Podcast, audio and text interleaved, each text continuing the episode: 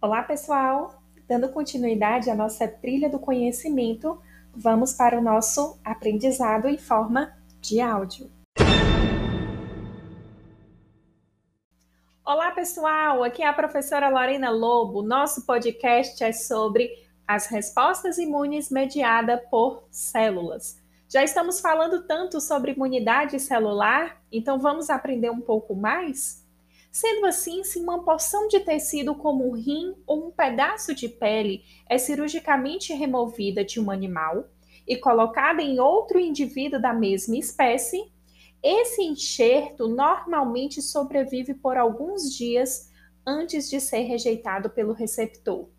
O processo de rejeição de um enxerto é significativo, pois demonstra a existência de um mecanismo pelo qual células estranhas embora não muito diferente daquelas do animal receptor, né, daquele órgão que foi recebido, são rapidamente reconhecidas pelo sistema imune que busca eliminá-las.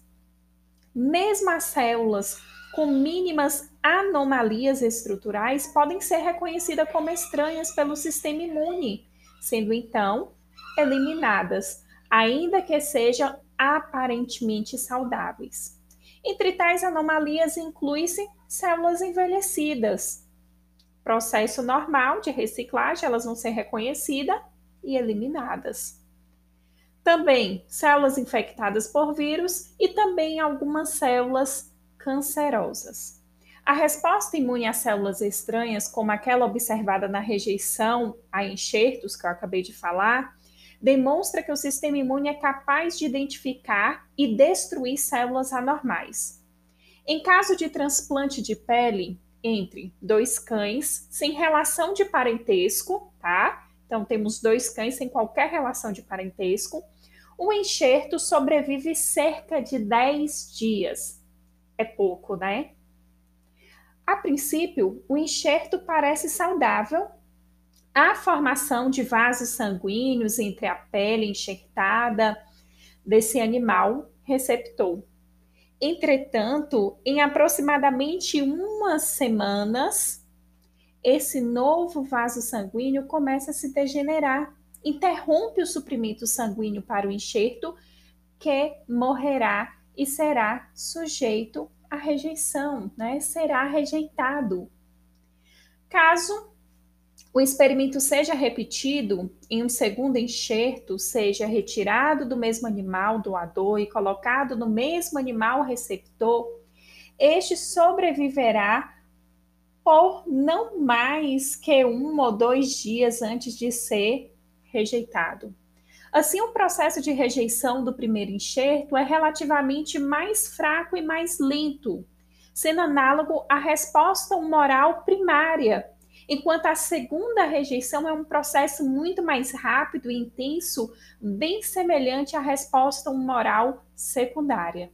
O processo de rejeição de um enxerto, assim como a produção de anticorpos, é uma resposta imune adaptativa e específica. Eu sei que vocês já tinham pensado nisso, na qual a segunda reação acontece mais rápida somente se o doador do segundo enxerto for o mesmo do primeiro, né? Porque as células já reconheceram aquele material, né? Aquele corpo estranho.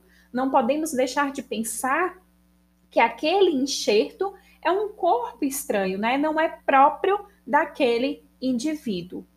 Assim como na população de anticorpos, o processo de rejeição também envolve memória imunológica, já que o segundo enxerto pode ser rapidamente rejeitado. Contudo, o processo de rejeição a enxertos não é completamente idêntico à imunidade mediada por anticorpos, pois não é possível ser transferido de um animal sensibilizado para outro por meio do soro. A capacidade de uma segunda reação a um enxerto pode ser transferida entre os animais somente pelas células vivas.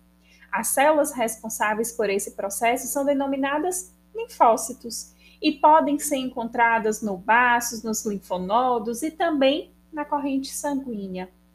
O processo de rejeição ao enxerto é primariamente mediado pelos linfócitos e não pelos anticorpos presentes no soro. Trata-se de um excelente exemplo da resposta imune mediada por células. Eu espero que vocês tenham gostado desse conhecimento e eu aguardo vocês nas nossas aulas. Até breve, pessoal. Bons estudos!